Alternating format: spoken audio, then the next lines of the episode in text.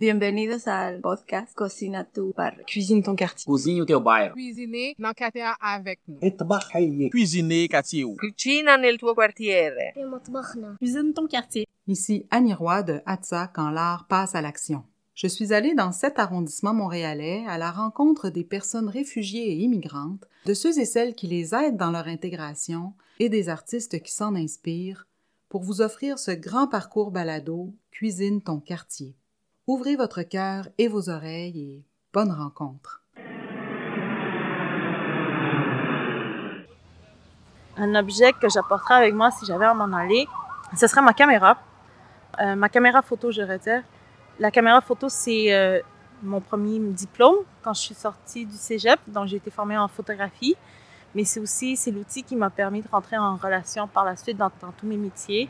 Puis maintenant, même en intervention, c'est l'outil en général que les gens arrivaient à me reconnaître. Je sais que les gens, euh, des fois, ils vont confondre notre nom ou pas. Mais quand j'ai une caméra, ils se rappellent de moi parce qu'ils ont vu la caméra. Bonjour, euh, mon nom est Monica Mésageron et bienvenue à la balado Cuisine ton quartier de Saint-Léonard. Moi, je me considère euh, citoyenne plus des Amériques, étant donné que j'ai des parents qui viennent de pays d'Amérique différents. J'ai grandi à, à Montréal, mais j'ai quand même beaucoup bougé pour me rendre compte finalement que je m'identifiais beaucoup à Montréal. Donc, c'est à, travers le voyage qu'on se rend compte finalement c'est où on grandit, qu'on on vient d'ici, mais veux, veux pas, la vie fait que j'ai compris que comment je me percevais, c'était pas nécessairement comment les autres pouvaient me percevoir. Je crois que jusqu'à que j'arrive vivre dans la ville de Québec, c'est là que j'ai compris que j'avais une étiquette d'immigrante. Avant ça, j'avais pas cette image-là, étant donné que peut-être que je suis dans la première génération qui est allée à l'école très multiculturelle. Donc, on savait que nos parents venaient de pays différents, on savait qu'on parlait une langue différente, on pouvait manger des affaires différentes, mais on était enfants de l'école. Donc, l'école est située où? Elle n'est pas située dans un pays étranger. Elle est située ici, alors je suis un enfant de Montréal. J'ai grandi à Saint-Léonard et à Saint-Michel, dans les deux. La première chose qu'il faudrait dire, c'est qu'il ne faut pas dire qu'on vient d'un ou l'autre. Quand on dit qu'on grandit de Saint-Michel, c'est dire qu'on a grandi dans le ghetto. Quand on dit qu'on a grandi à Saint-Léonard, c'est qu'on a grandi un petit peu plus dans la ouate. Rapidement, mes parents sont arrivés dans Villeray. J'ai pas de mémoire de Villeray, c'était comment, mais j'imagine que c'était très multiculturel. Puis ils ont après ils sont allés dans Rosemont. Ça, j'ai vraiment pas aimé ça. Quand j'étais petit, c'était plus euh, francophone, euh, vieillissant. C'est pas le Rosemont d'aujourd'hui.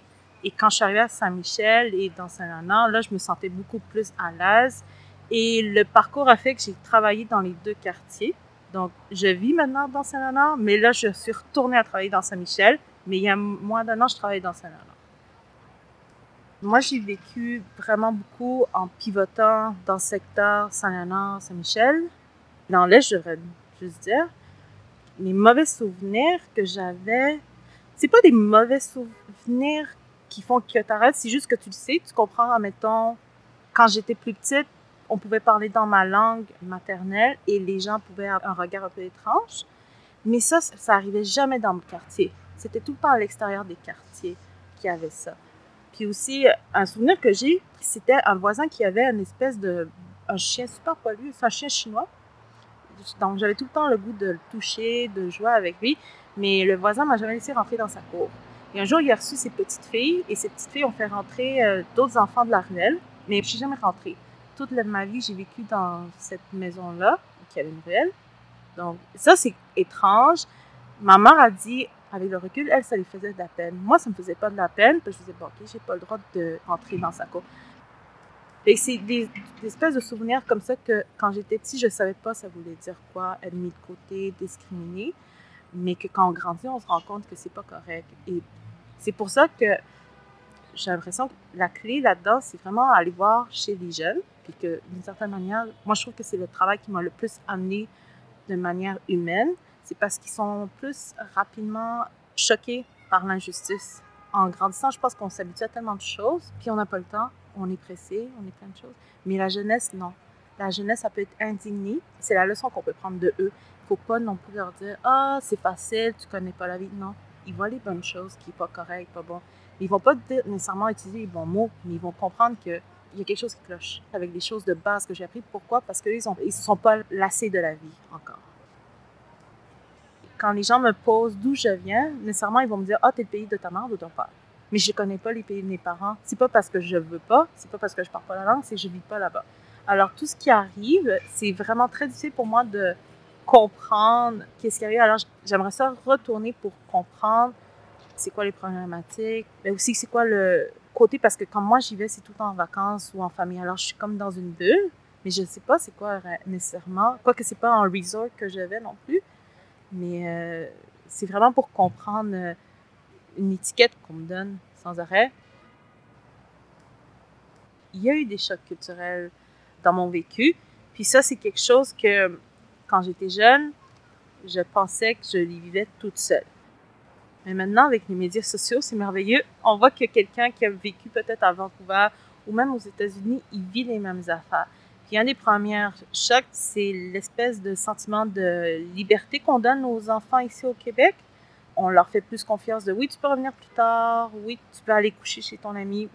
Dans ma famille, non. Dans la réalité, là-bas, c'est tellement dangereux revenir tellement tard qu'il faut que l'enfant revienne rapidement à la maison. Et c'est pire quand c'est une fille. Dans mon cas personnel, en ce moment, les bouleversements qu'on a, apprendre à se connaître, ça fait que je travaille dans ça complètement. Donc, ça donne, euh, je suis arrivée au bon moment, à la bonne place, vraiment un hasard.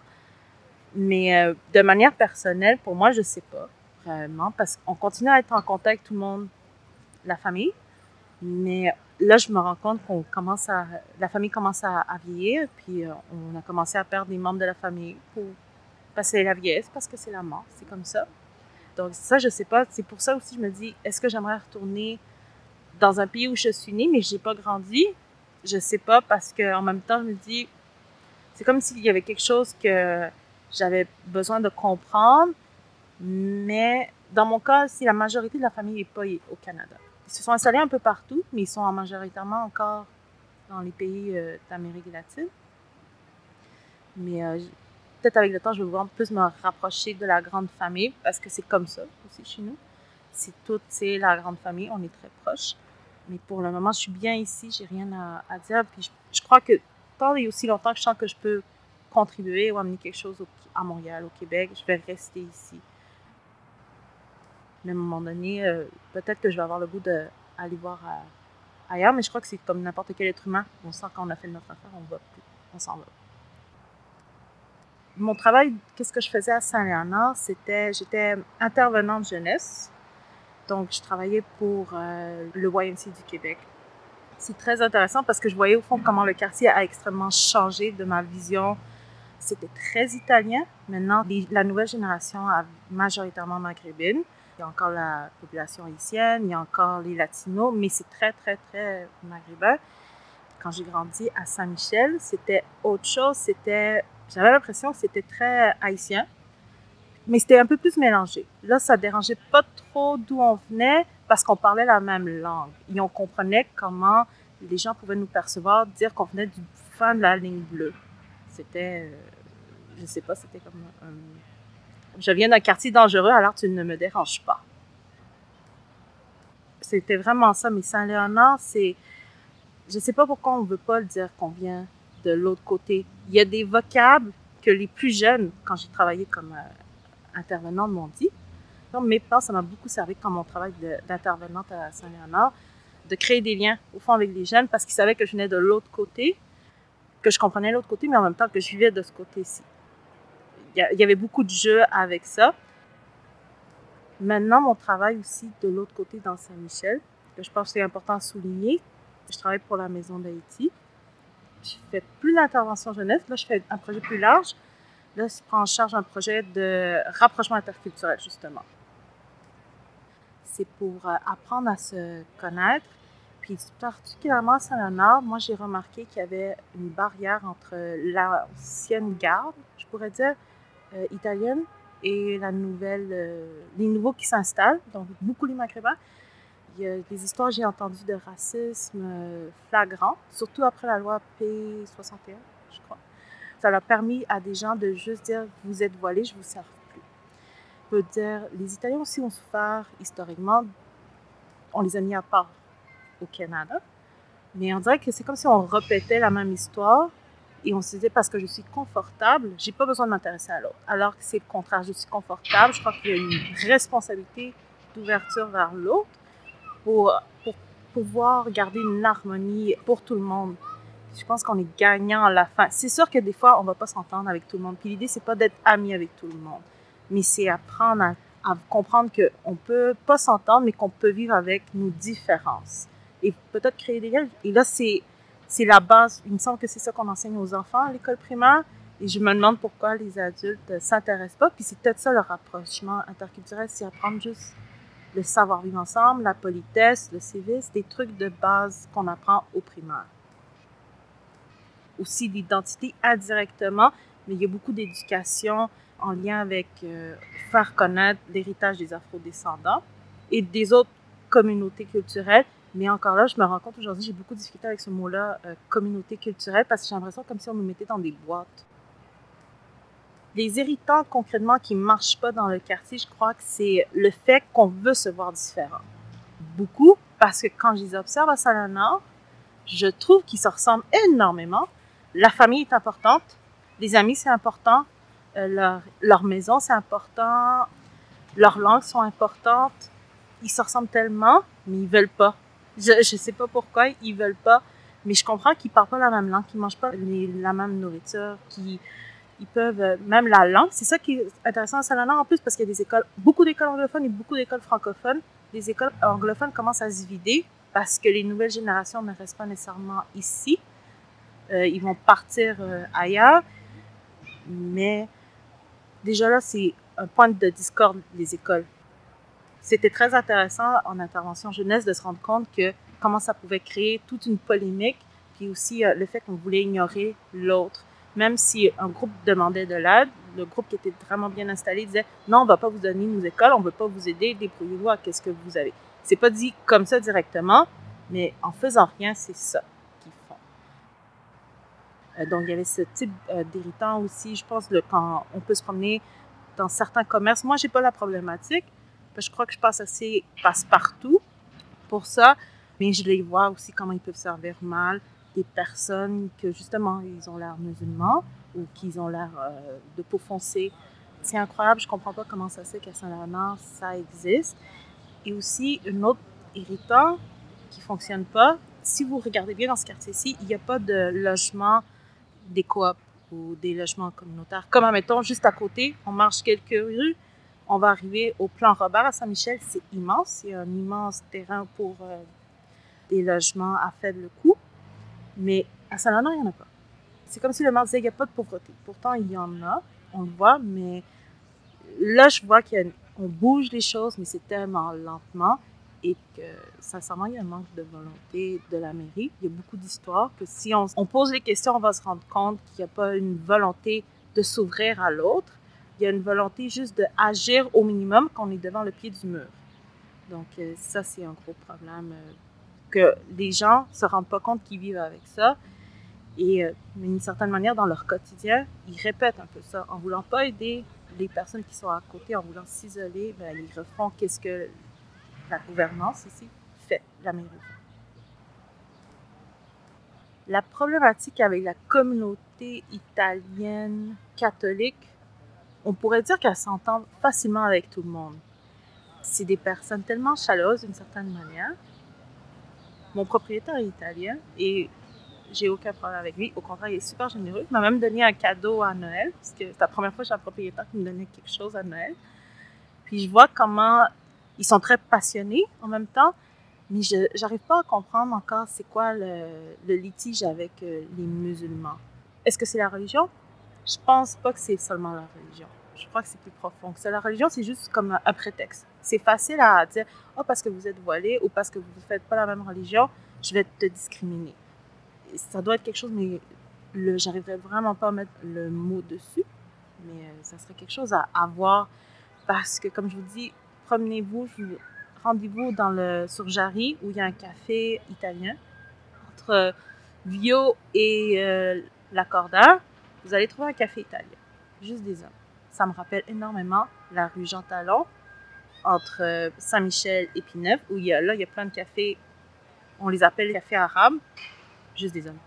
Ça, la première chose, été surprise, c'était voir la même chose. euh, Les hommes réunis entre eux, en train de parler dans leur langue, boire le café. Finalement, ils font la même chose. Et les femmes dans les parcs, prendre du temps ou... Euh, la, peut-être la seule chose différente que je verrais, c'est euh, peut-être les musulmans n'ont pas de jardin, mais là encore, je me dis, est-ce que c'est peut-être qu'ils n'ont pas accès au, au jardin communautaire? Peut-être c'est ça. Peut-être qu'ils n'ont pas de jardin, ils n'ont pas de cours. Parce qu'à date, je dirais que c'est ça la grosse différence que je vois que les Italiens prennent vraiment soin de, de leur jardin. Toutes les activités en ce moment qui se passent avec le racisme systémique, Black Lives Matter, les réactions des personnes, moi, je trouve que c'est une bonne chose parce que finalement, pour une fois, on peut en parler sans que les gens disent Ah, mais il faudrait que tu sois tolérant ou que ton vécu peut-être va nuire ton, ton regard. Finalement, on, peut le dire cette joke que tu dis ou, ou peut-être cette remarque, elle est raciste. Elle n'a pas le droit d'être. On mélange aussi l'expression liberté d'expression là, on ne parle pas de la liberté d'expression quand on fait du mal à notre groupe. Alors, en ce moment, j'ai l'impression qu'on arrive dans un bon moment. Puis aussi, en tout cas, moi, j'ai espoir que les choses vont changer. Ils vont pas changer du jour au lendemain. Ça va prendre du temps, mais on peut finalement avoir un dialogue. Maintenant, les choses qu'on peut faire au quotidien, je crois qu'on a toute une responsabilité. Puis on est plus rapide que le gouvernement. Puis pas parce que le gouvernement veut pas, c'est parce que eux aussi gèrent beaucoup de choses, puis ça, je comprends. Alors, moi, j'ai bonne foi pour que ça arrive. C'est sûr qu'on va continuer à avoir des choses qui nous choquent. Il y a une chose que aussi je tiens à mentionner, c'est finalement, on comprend que ça ne sert plus à rien de dire, ben, aux États-Unis, c'est comme ça. Non. On vit ici, on va s'occuper d'abord de chez nous, puis on va essayer d'inclure tout le monde dans le dialogue, puis les États-Unis, ils vont régler leurs leurs différends, puis je comprends que ça peut nous affecter, puis des fois, c'est plus choquant, mais si on prend notre temps à regarder ici, il y a des choses choquantes aussi le plus gros défi lié à l'intégration, c'est drôle à dire, c'est la culture. J'ai une, euh, une, amie, elle est intervenante avec les réfugiés politiques, qui les aide pour trouver un travail. Puis elle dit, euh, souvent, elle va faire des pratiques de CV, d'entrevue, peu importe. Puis un jour, il y a un homme qui a dit, euh, je pense qu'on va pas me prendre. Je, pourquoi, je sais pas. Donne-moi le mode d'emploi pour que je puisse comprendre la culture.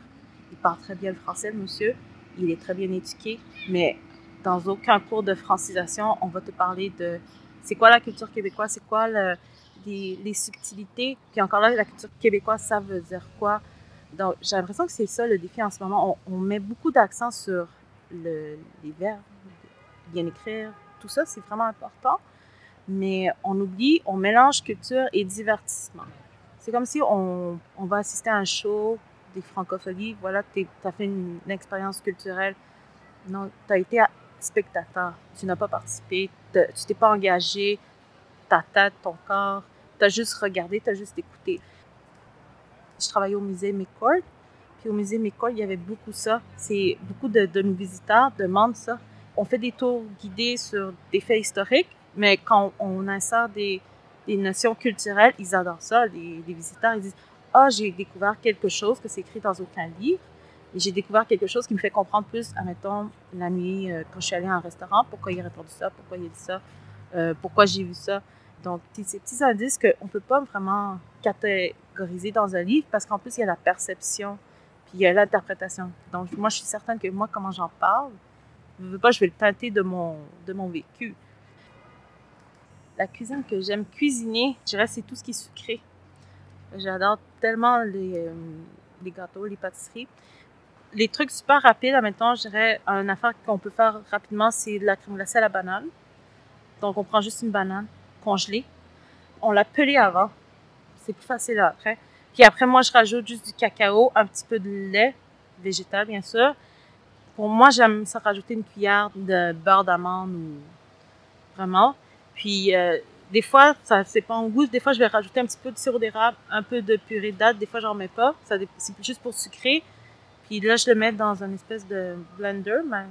Puis voilà. C'est, c'est onctueux. Ça a l'air d'une crème glacée. Merci d'avoir écouté la balado. Et euh, qu'est-ce que je vous conseillerais? Au fond, c'est venir faire le tour des parcs à Salana. C'est des lieux paisibles. Les parcs à Salana, c'est merveilleusement relax.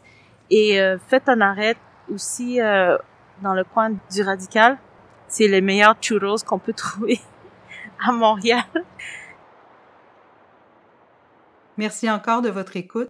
J'espère vous retrouver tout au long du parcours balado. Je vous dis à la prochaine.